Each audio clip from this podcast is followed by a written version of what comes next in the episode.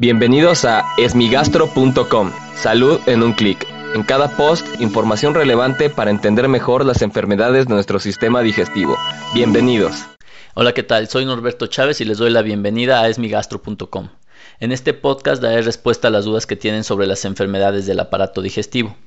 En esta ocasión la pregunta la envió Jimena y me voy a permitir leer un poco su mensaje. El mensaje dice, doctor, buenas noches, por favor me podría ayudar con una pregunta. Me hice una endoscopía porque tengo muchísima acidez y ardor en el estómago. No tengo helicobacter, tengo gastritis grado 1, tomo 40 miligramos de esomeprazol, llevo tomándolo esto un mes, pero me sigue ardiendo el estómago. Tengo mucha acidez en la lengua y es muy blanca. Y quiere saber, bueno, qué es lo que le está pasando. La pregunta de Jiménez es importante porque eh, muchos pacientes presentan dos cosas importantes. La primera de ellas es que no necesariamente el tratamiento les está funcionando bien. Esto ocurre en un pequeño porcentaje de pacientes en cualquier enfermedad. Es decir, los medicamentos no siempre van a funcionar al 100% en todas las personas. Hay personas que los eliminan más rápido o que su mecanismo de acción no termina siendo tan eficiente como en aquellas personas en que se demuestra su utilidad. Pero también existe la posibilidad de que tenga un diagnóstico diferente. Es decir, nosotros siempre podríamos asumir que tiene gastritis o que tiene reflujo, o que tiene cualquier diagnóstico ya gastroenterológico establecido, pero existen muchos otros trastornos, particularmente denominados trastornos funcionales, en donde a pesar de recibir el tratamiento correcto para la enfermedad, el paciente aún percibe síntomas.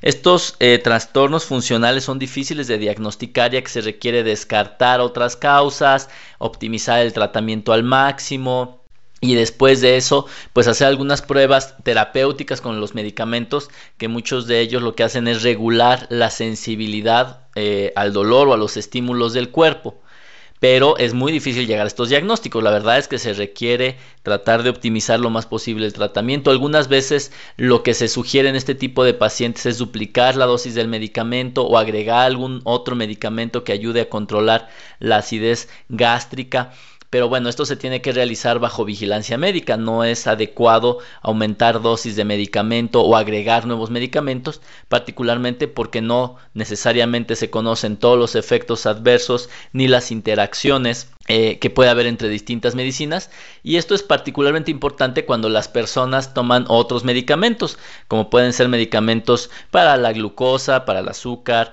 para la presión arterial, para problemas cardiovasculares, etcétera. Por lo tanto, si el paciente no está respondiendo adecuadamente al tratamiento, pues lo correcto es ir con su médico para revalorar el manejo o incluso revalorar el diagnóstico.